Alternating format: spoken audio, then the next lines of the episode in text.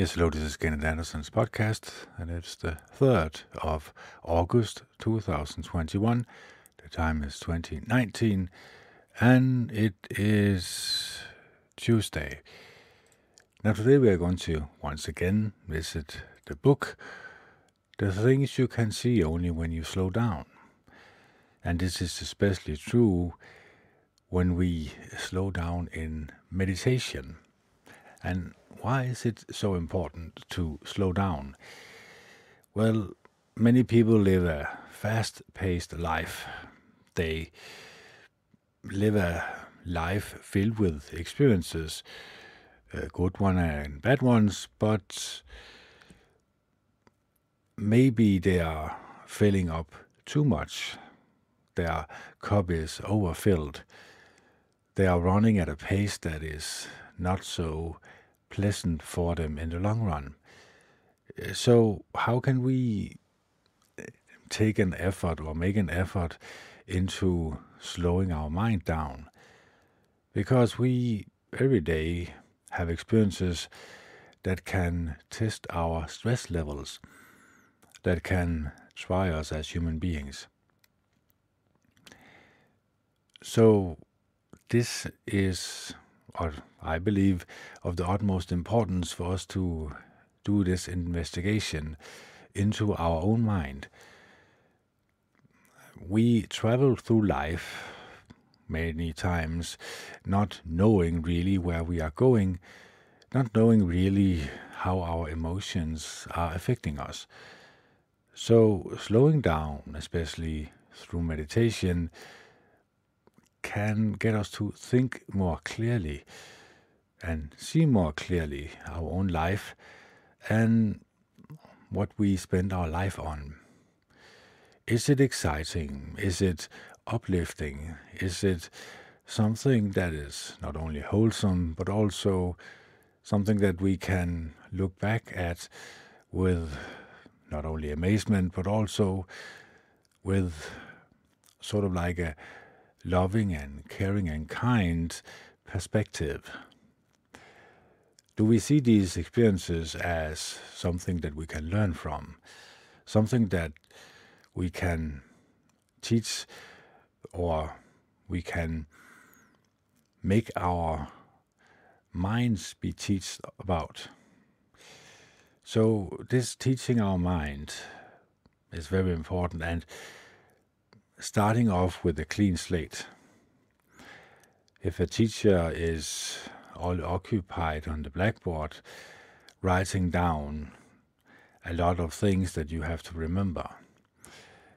Now, if another teacher comes in, he will, if he wants his students to pay attention and learn something, he will most surely uh, wipe out what the other teacher has been written uh, written on this blackboard.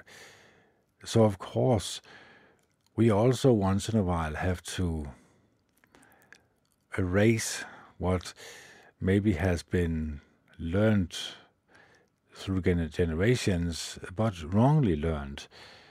Perhaps we do not have a beautiful outlook on life because of the teachers in the past the mind controllers in the past that has controlled our mind in a direction that perhaps is, when we look back, not so pleasant for us. So perhaps we have to wipe the slate clean, wipe the blackboard clean, and then look at more beautiful experiences, more wholesome ideas things that is uplifting and spiritually can bring us closer to Jehovah God, the Almighty One.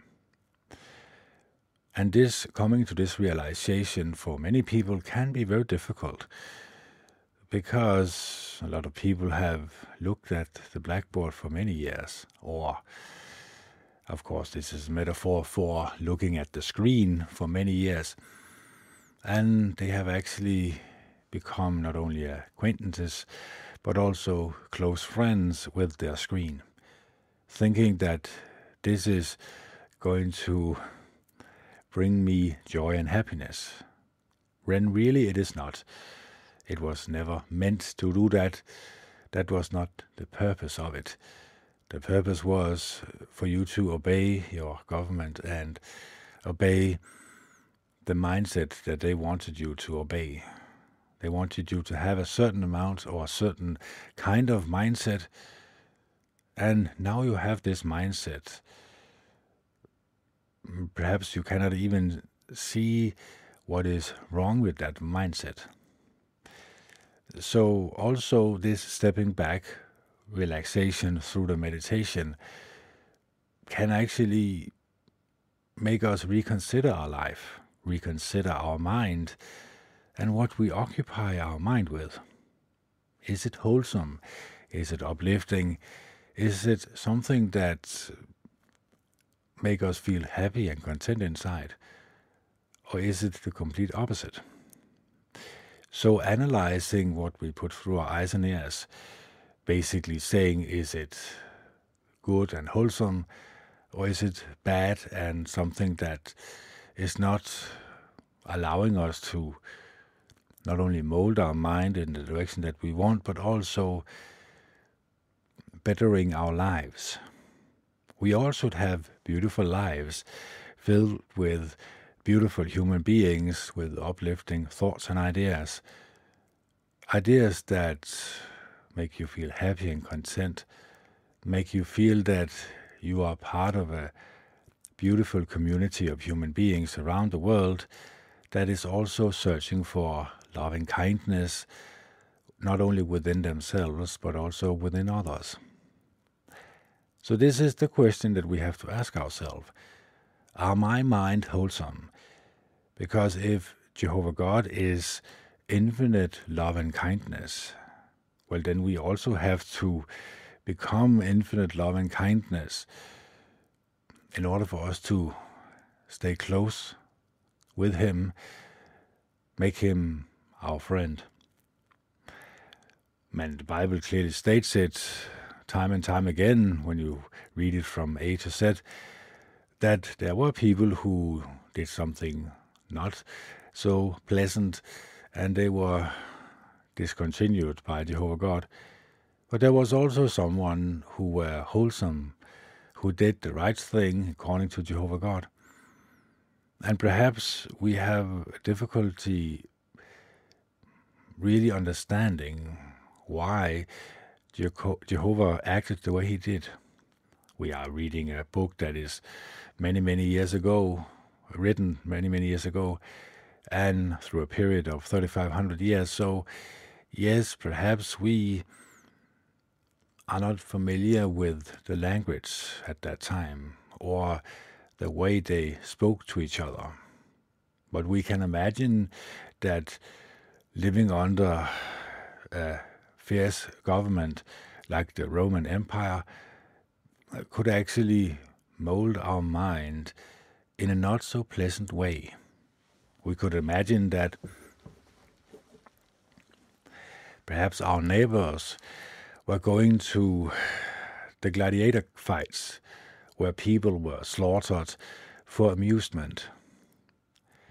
Perhaps Jehovah God looked down on this and saw that human beings' thoughts were evil all day long their actions were evil all day long.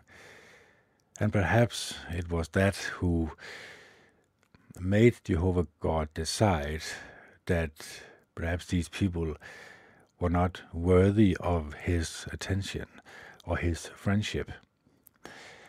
So we have to realize that a friendship with Jehovah God means a friendship with love and kindness, infinite love and kindness. So I believe that a lot of people are searching for loving kindness, trying to find it not only within themselves, but also within other human beings. And of course, many people think that they have found it. Many people think that if they only meet a loved one, someone they can care about, and they also care about each other, that is sign of loving kindness. But if people are not willing to change the way they look at what they put through their eyes and ears, basically saying no to it, basically saying no to anything that affects their mind in a bad way, well, are they truly friends with Jehovah God, the Almighty One? Because He is the one who chooses who to be friends with. He is looking down on earth, looking at all seven billion of us, and thinking, where could I start a friendship? Is it with someone who loves violent video games, violent movies, movies who portray people's bad behavior as something that you can allow yourself to be entertained by? Is this some someone who are constantly on the social media, Facebook, Twitter, Instagram, and all the rest of the crap? Or is it someone who constantly uh, is very fearful of what the government is telling him or her through the mainstream media? Well, you can answer that for yourself. Of course, when I analyze myself, I need to be very selective of my entertainment. Also, I need to be aware of the fact that when the Bible states that the whole world is in the evil's power, it is because the whole world is in the evil's power. Also in the television, also in what we occupy our mind with, through the television and through the screen, through our telephone, our smartphone, you could call that also. So, being aware of the danger of just letting go, going with the flow, just occupying your mind with anything else that other people also are occupying their mind with It could be not so great for our mind. It could be that perhaps we as human beings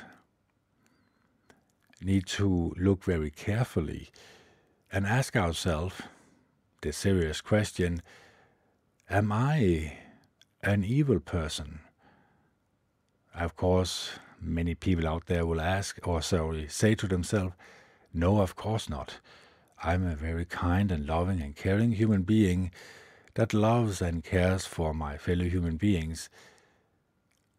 But these people do not realize that if they do not purify their mind, if they do not become very selective of their friends, their loved ones, the people who can affect them in a negative way, and say no to it, of course, well, then they are also just following the flow.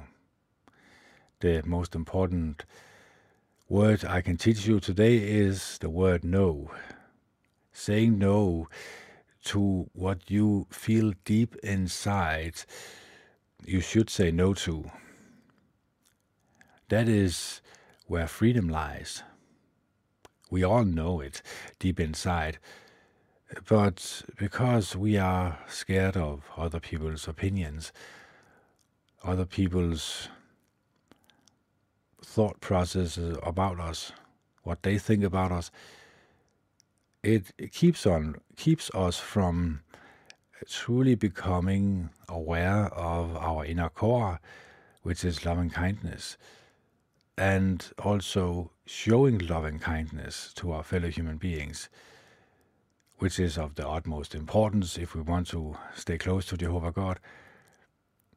Many people are not aware of the fact that this small mind change in our mind, where we also show loving kindness for to our fellow human beings, that is very important to Jehovah God, so that we are not just simply purifying our mind.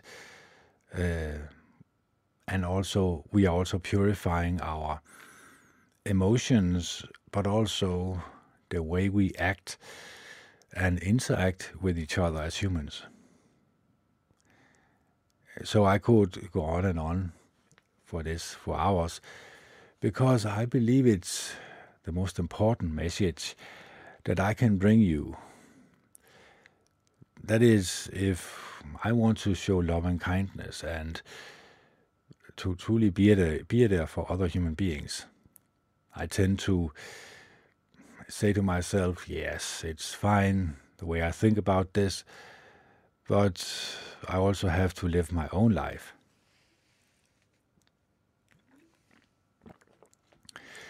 I also have to take care of myself.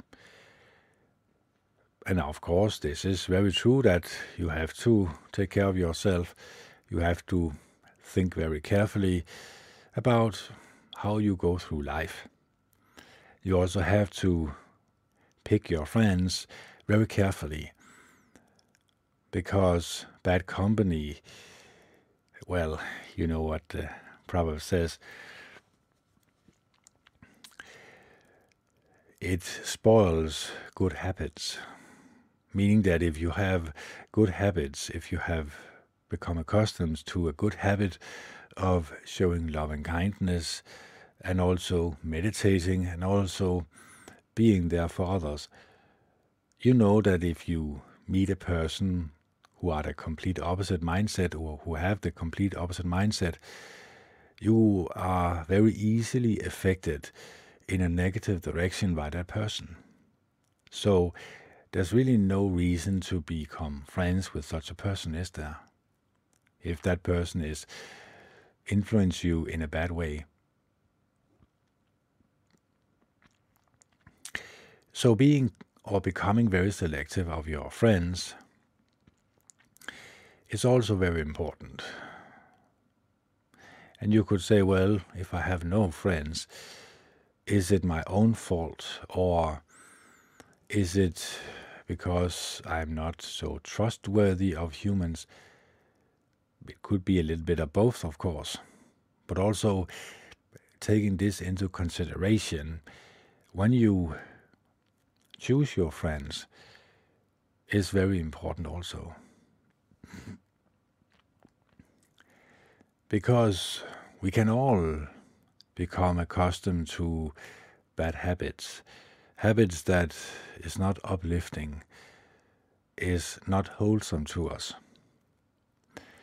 And we can become so accustomed to it that we really cannot see an issue with it. We can really not see a problem with it. and then you maybe realize that uh, bad company is not so bad because you tend to feel the same thing, or they, they feel you have exchanged your good behavior, your good personality trait with bad ones. And it can easily happen. It has happened up through history to a lot of human beings, and it is going to happen again when people are not willing to change the way they look at human beings or the way they look at themselves. Because if you're not looking at yourself in a loving and caring and kind way, well, that is not so good, is it? So you have to become aware of how you think about yourself. And this is, through meditation, very important. It's also extremely easy uh, when you start meditating to actually pinpoint where your problems lie, where you need to put in an effort in order for you to enjoy life, to, to become happy and content in life. Because we humans, we tend to, as I have uh, said many times, we tend to follow the flow. We tend to follow the flow of other human beings. We can look at this through the world today, where a lot of people are just following what other people are saying and doing because they follow what they say or see in the screen. They are basically followers of a dead object. Of course, I'm not a dead object. I know this, and I know that the camera is capturing my voice, and so forth and so on. But you are basically looking at a dead object, a machine, you could call it, or a screen that is not alive. The only thing that is alive is the screen has some power to it, and you're basically listening to a recording of my voice. I could be a complete different place on the planet when you listen to this message. So you see that the screen is not really reality. It is only when people make it their reality that it becomes part of human reality. And we see that today when we see all over the world uh, the military is basically bullying, bullying the general population, making them submit to whatever their rulers say they need to do. Of course, I've explained many times that a military education is basically making people stripped of their decency, their humanity. They're basically just there to take orders from other people that they do not really know, that do not really care about them. So that is why it's very important for me to teach you the word no. When you come across people who want you to have a mindset in a certain direction.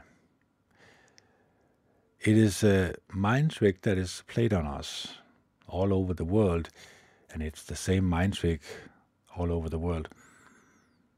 So, snapping out of it, being aware of this mind trick, being aware of the manipulation of you and me, being aware that it is possible to say no to it it is simply just shutting off what you occupy your mind with, what you put through your eyes and ears.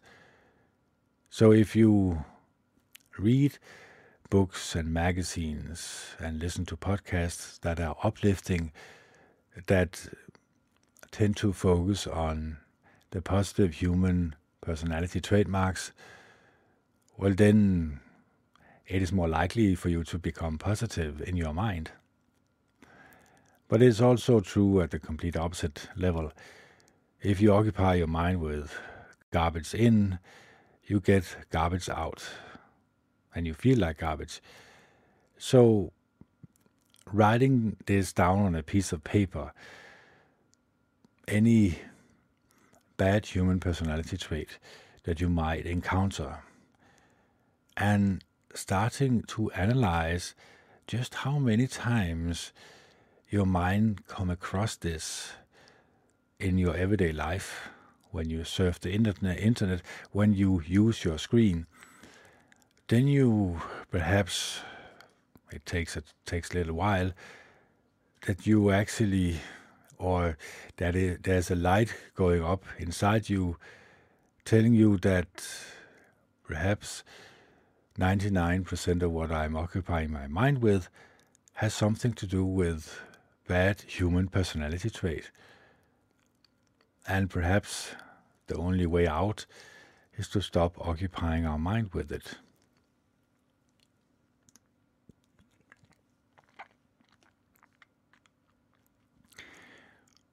Because we are beautiful human beings. We are human beings who deserve love and kindness from ourselves and from others and the only way we can receive love is we if we are opened to it, if we have come in contact with our most deepest inner core, with which is love and kindness. And when we pray to Jehovah God in the name of Jesus Christ, of course, you get to the source of infinite love and kindness. And He's going to help you He's going to be there for you. He's going to try as good as he can, and it's the master of the universe. It's the creator of the universe, so his power is infinite. He is going to help you cope and deal with the stresses of this life that we are living. And also, he is going to reassure you that every human being is going to receive a resurrection regardless of their past. Because when we die and get a resurrection, well, every bad thing that we have ever done is forgiven us. But there's also some books that are going to be opened, and we are going to be judged in the next life, or you could say, we are placed where we want to be placed. So, in the new world, if I want to be placed in a place where it is filled with loving and caring and kind human beings that know the truth about the situation of reality and have tried in this life as good as they could to mold their mind in a more positive direction and being very selective of what they put through their eyes and ears.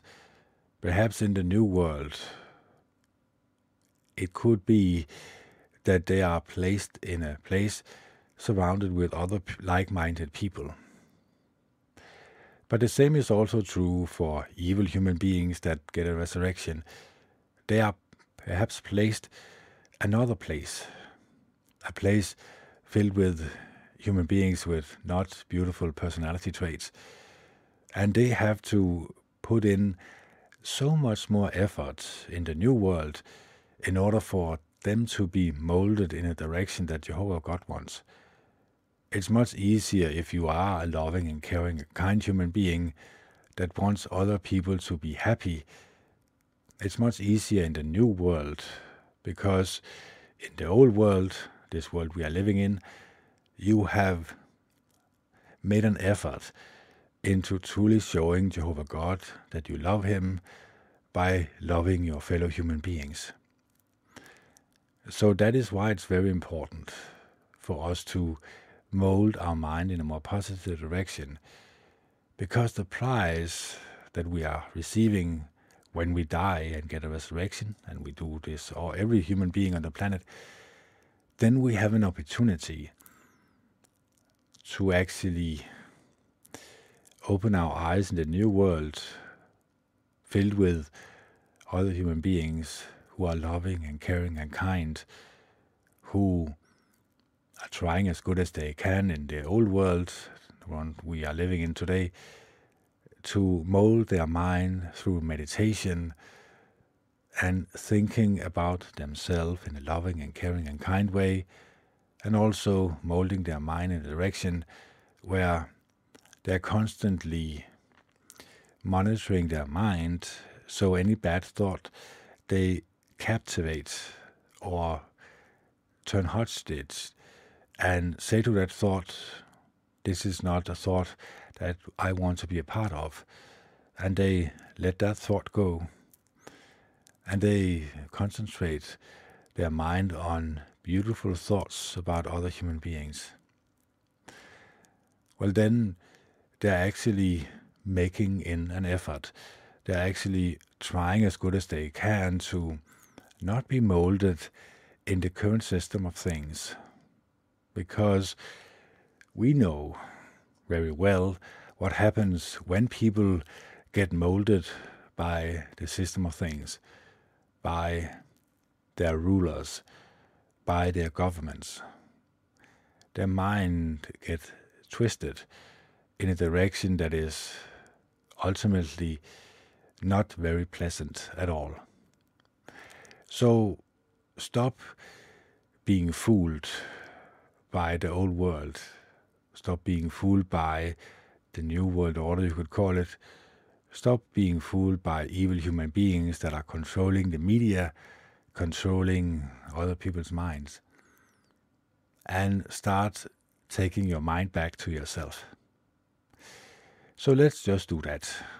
Let's just read uh, something from this book that I hope is going to be uplifting. I cannot promise this, but at least I try and put in an effort so that I hope it is not only wholesome to me, but also wholesome to the ones who are listening out there. So, befriend your emotions. Ever since I became active on Twitter and Facebook, people have been sending me messages asking for my advice. The most frequently asked question is how to deal, how to deal with strong negative emotions such as anger, hatred, and jealousy.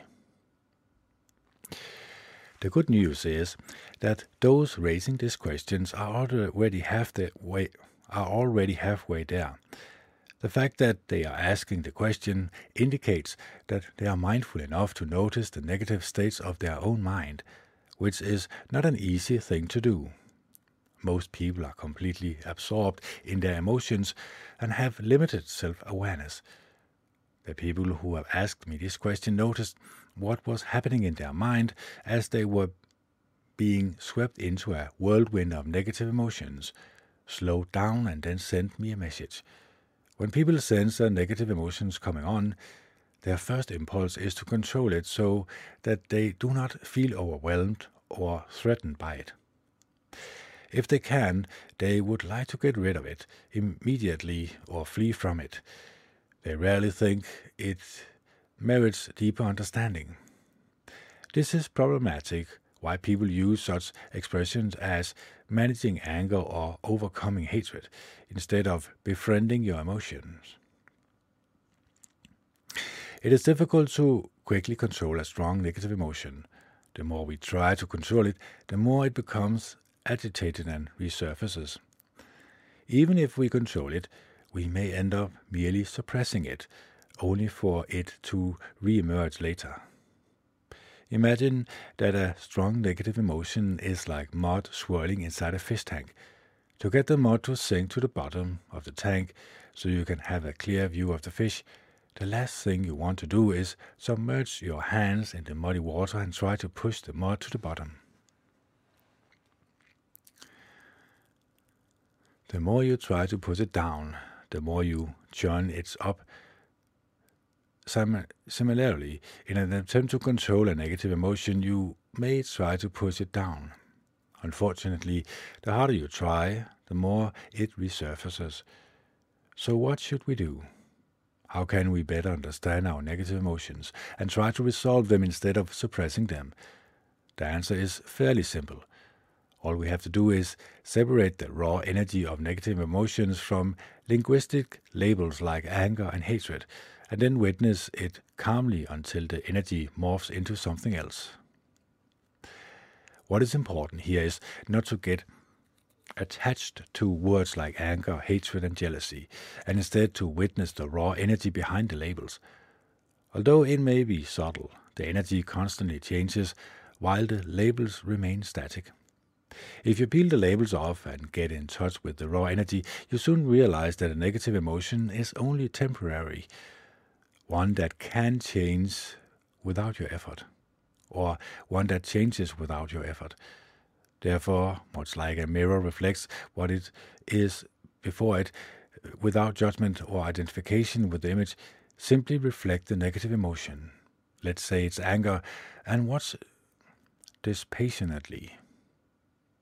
You will see the anger slowly changing shape, either revealing a deeper layer of emotions or disappearing on its own.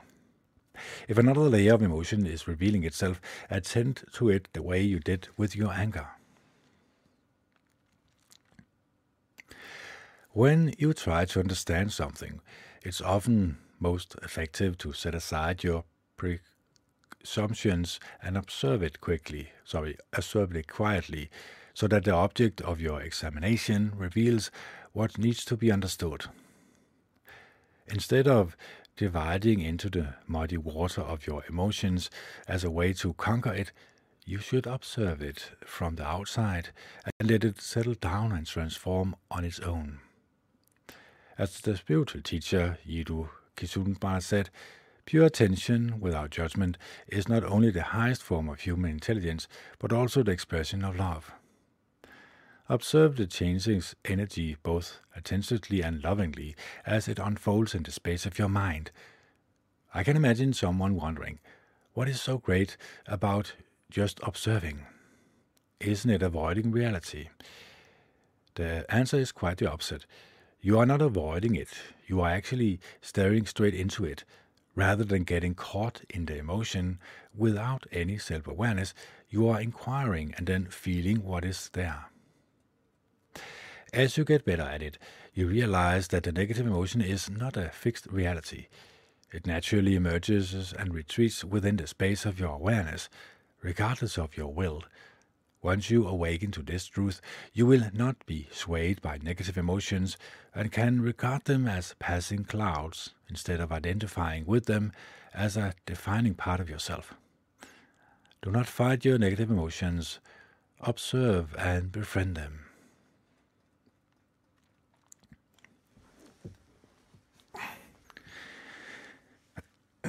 if you want revenge because you're feeling hurt, all you can see is your own suffering. But if you calm yourself down and look more deeply, you will see that the person who hurt you is suffering too. In the chambers of your heart, we have two tenants living side by side Adolf Hitler and Mother Teresa. When we are overcome by insecurity and fear, we feel the inner workings of Hitler. When we are in touch with love and connection, we hear the gentle voice of Mother Teresa. We lose interest in movies or TV series in which good characters are always good and bad ones are always bad. This does not match up to reality. No person is always good or bad. No person can be fond who has been, is, or will be only criticized or only praised. A moral purist who is quick to judge others often fails to see the flaws within himself. When someone criticizes another, you might think he deserves it.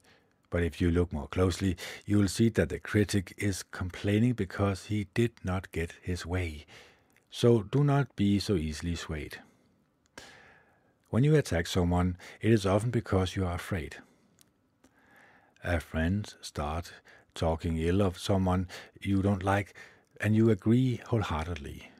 But then you can't help but wonder when I'm not around, does she speak ill of me too? Gossip can be ca- catastrophic in the moment, but it travels fast and can bite you back. The reason you regard me as pure and compassionate is that you are pure and compassionate yourself. When people who don't know you well admire you, they are seeing their projection illustra- illustration, not your real self. In contrast, when people who know you well respect you, it is probably because you deserve it. Some ask if swallowing your pride is conceding defeat or condemning defeat. I don't think so. Humility is a sign of inner strength and wisdom. When you swallow your pride, real communication becomes possible. We can finally hear each other and eventually solve our problems. When someone tells you no, don't react emotionally and lose control. No may open up a surprising new world to you. No may unexpectedly lead you to good people. If you begin to push back against the unchangeable no, you will suffer in the process and miss other opportunities. Your boss asks you to run an errand that has little to do with your job. Rather than getting annoyed, just do it and let it go. Do not turn something trivial into a major source of agony by wasting time and energy thinking about it endlessly. If I had to summarize the entirety of most people's life in a few words, it would be endless resistance to what is. As we resist, we are in constant motion trying to adjust, and yet we still remain unhappy about it or about what is. If I had to summarize the entirety of an enlightened person's life in a few words, it would be complete acceptance of what is. As we accept what is, our minds are relaxed and composed while the world changes rapidly around us. Do not try to control those around you. When you cannot control even your own mind, what makes you think you can control others? Things I like when I was young, but now couldn't care less about airplanes, rides, all you can eat buffets, horror movies, staying up at late at night, things I enjoy now that I am older, Mozart, brown rice, meditation, spending time alone, regularly exercise. We change without realizing it. We are in the midst of change even now. Do not laminate that the world has changed. Do not resent that people have changed. Evaluating the present through the memories of the past can cause sadness. Whether you like it or not, change is inevitable. Embrace it and welcome it.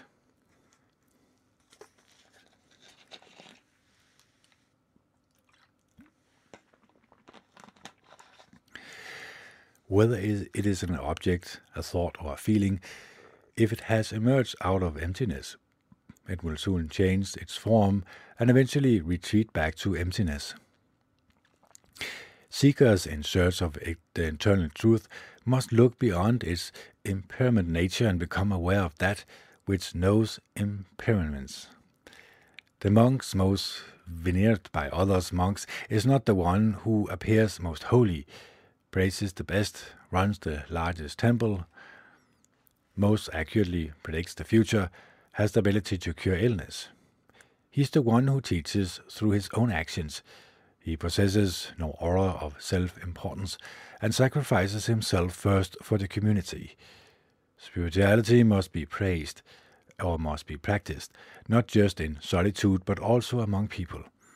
Open up to people around you and feel connected. This is the true challenges of spiritual practice. If you are sincere about reaching enlightenment, you can learn even from a child or from the person who insulted you on the street. The entire world becomes your teacher. The person leading you towards spiritual awakening is not the one who praises you or is nice to you. Your spirituality depends because of those who insult you and give you a hard time. They are your spiritual teachers in disguise. How can you tell if someone is truly enlightened? Shower him with both praises and criticism. If he shows signs of being suspect, suspectively to either, then it means he has forgotten his enlightened nature. Our emotions are capricious like the weather in London.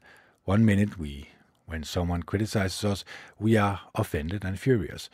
The next minute, when someone praises us, we feel proud and pronounced.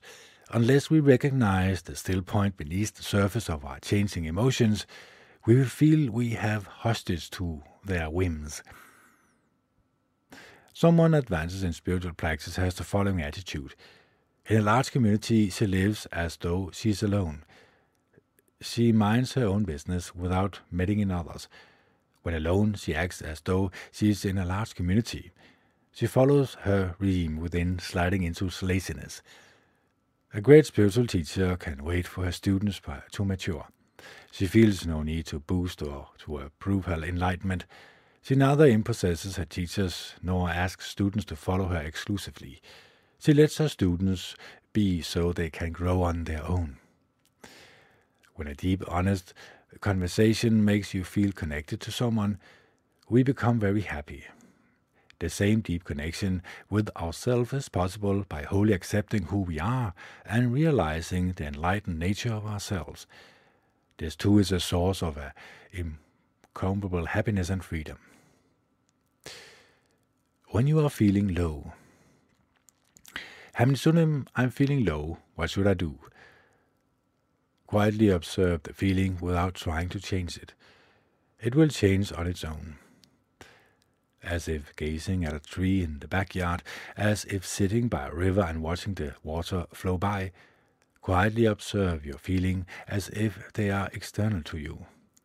If you observe your feeling in this way for just three minutes, you will notice their energy and texture slowly changing. Feelings are often born from a matrix of conditions beyond your control.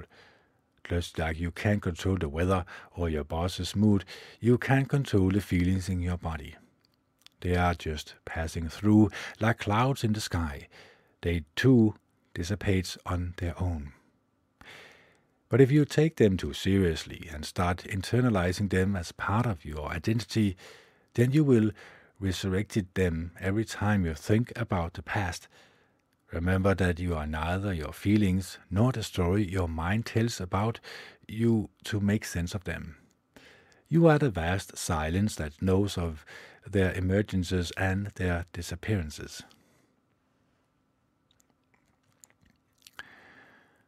When the mind looks outwards, it is swayed by the heavy winds of the world. But when the mind faces inwards, we can find our center and rest in stillness. People ask, How can I clear my head when I meditate? The more I try, the more your thoughts seems to arise. This is completely natural, because trying to clear your mind our head is also a thought. Do not try to get rid of your thoughts. It won't work. Instead, witness the emergences of a thought, witness the disappearance of a thought. The moment you become aware of it, the mind quiets and becomes clear.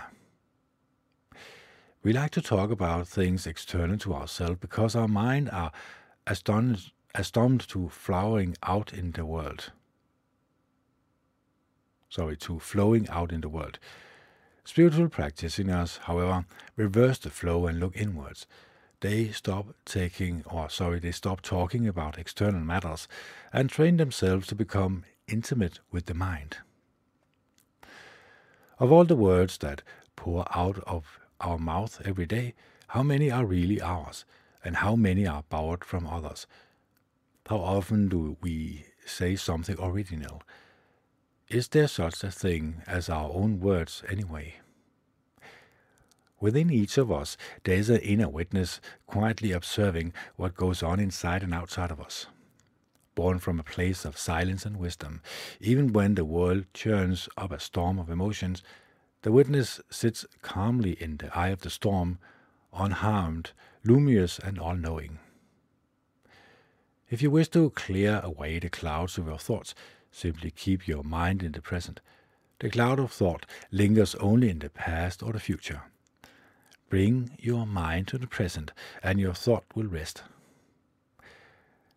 Rather than repeating, it is awful, it is awful, stare straight into the awful feeling. Quietly. Examine the feeling. Can you see its impermanent nature? Let the feeling leave when it says it wants to go. Everything in this universe is an evidence. Because it is an evidence, it is also precious. Spend this precious moment wisely and beautifully. The mind cannot have two thoughts at once. See if you can think two thoughts at exactly the same time. Well, is it possible? We can be consumed by anger for a long time without realizing we have been angry. Similarly, we are easily lost in thought without knowing we have been thinking.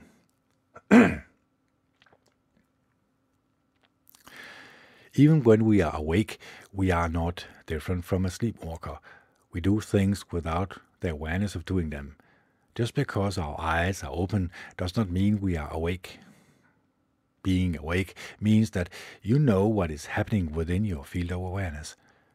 Rather than blindly following your thoughts or feelings, stay awake and recognize the state of your mind before it's too late. At meal times, we often do not realize how much we've eaten until we stand up. Spiritual practice is all about being mindful of each moment. If you are aware in the moment that your stomach is getting full, then you are spiritually uh, advanced. Our consciousness often does not know what our subconscious want. We think we want something, but when we get it, we realize we wanted something else. When you wish to hear the voice of your subconscious, try meditation. Meditation opens a secret path to your subconsciousness. Our consciousness may desire money, power, and prestige, but our subconscious desires self love, harmony, humor, beauty, sacredness, peace, and acceptance. When we listen to silence, we can hear subtle vibrations. While listening to the vibration, ask a simple question What is it that is listening? What is it that is listening? There is no listener, there is only listening. When I gaze upon water, I become water. When I look at a flower, I become the flower. The flower riding on the water, yippee. When our bodies are fit and healthy, we feel light, almost like air. But just because we feel light does not mean our bodies are not there. It takes a lot of effort for our fitness to appear natural and effortless. But just because it appears effortless does not mean that no effort was made. What we call our spirit or enlightened nature exists like air. So light and natural, or so light and natural that we are not aware of it unless we train ourselves to be mindful of it. A long time ago, there was only one mind, which because sorry, which became bored by being alone for so long. So it decided to split into two. But since the two knew they were originally one, playing together was not much fun, as if playing both sides of a chess game. So the mind agreed to forget where they came from.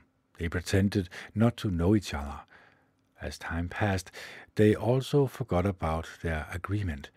They forgot they were actually one and the same. This is the condition of our existence. We forgot what we are originally from one mind. When an enlightened person transcends the duality of you and me, she sees life as a long play, as one long play, this is why she remains humorous and light-hearted. She plays a role but never forgets it's a performance. Like life is like a theater. You are assigned a role. If you don't like the role, keep in mind that you have the power to recreate the role you want. Chapter number three Passion. So, this enlightened thing is this something that we can use in our lives? Is it something that we can use in our meditation? Was there something here that if we linger on it, and I also have to listen back to this, is there something here that we can get through to our meditation? That perhaps when we have a thought, we are actually externalizing. We are not internalizing in our meditation.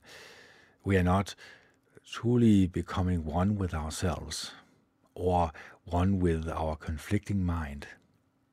Accepting the fact that we are human beings, we have negative and positive emotions.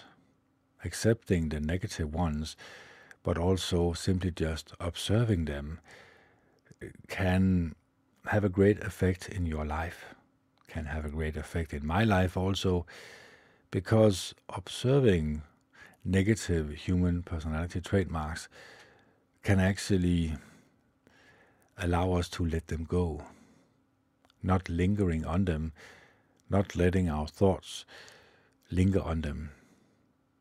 Then we can start with our meditation to clear our mind and when we clear our mind, then we have an opportunity when we start talking to Jehovah God and He knows our inner thoughts and He knows our problems.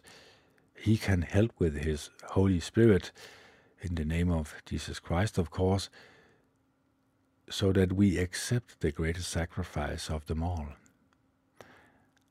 so that when we get a close relationship with Jehovah God, our meditation becomes much more clear. Our mind becomes much more clear. And we can use this as an opportunity to mold our mind in a direction that we want. And of course, this is not something that we can push, but we can we can clear a road so that it is more probable that we are going on this road instead of a negative road. So, becoming aware of our mind, becoming aware of the great power it is to worship not only Jehovah God, but also to meditate on our mind, getting to know who we truly are as human beings, our inner thoughts, accepting them, but also accept them, accepting them so much so that we actually allow them to be let go. We are not holding them on with our hands, but letting them go and seeing them disappear. Because other human beings before us has also tried this, also tried meditation, also tried to go deep within themselves, to just simply be observing their emotions, not participating in them, and have found out that this is a much more beautiful way to live your life. Simply just observing these bad emotions, but also not lingering on them. Now you have an opportunity to linger on the more beautiful and positive personality trademarks that you can occupy your mind with. Love and kindness being there for others as good as you can, show love and kindness to your fellow human beings. You can call them up. You can actually also try to visit them, showing them that you are not only there for them in your mind, but also in reality.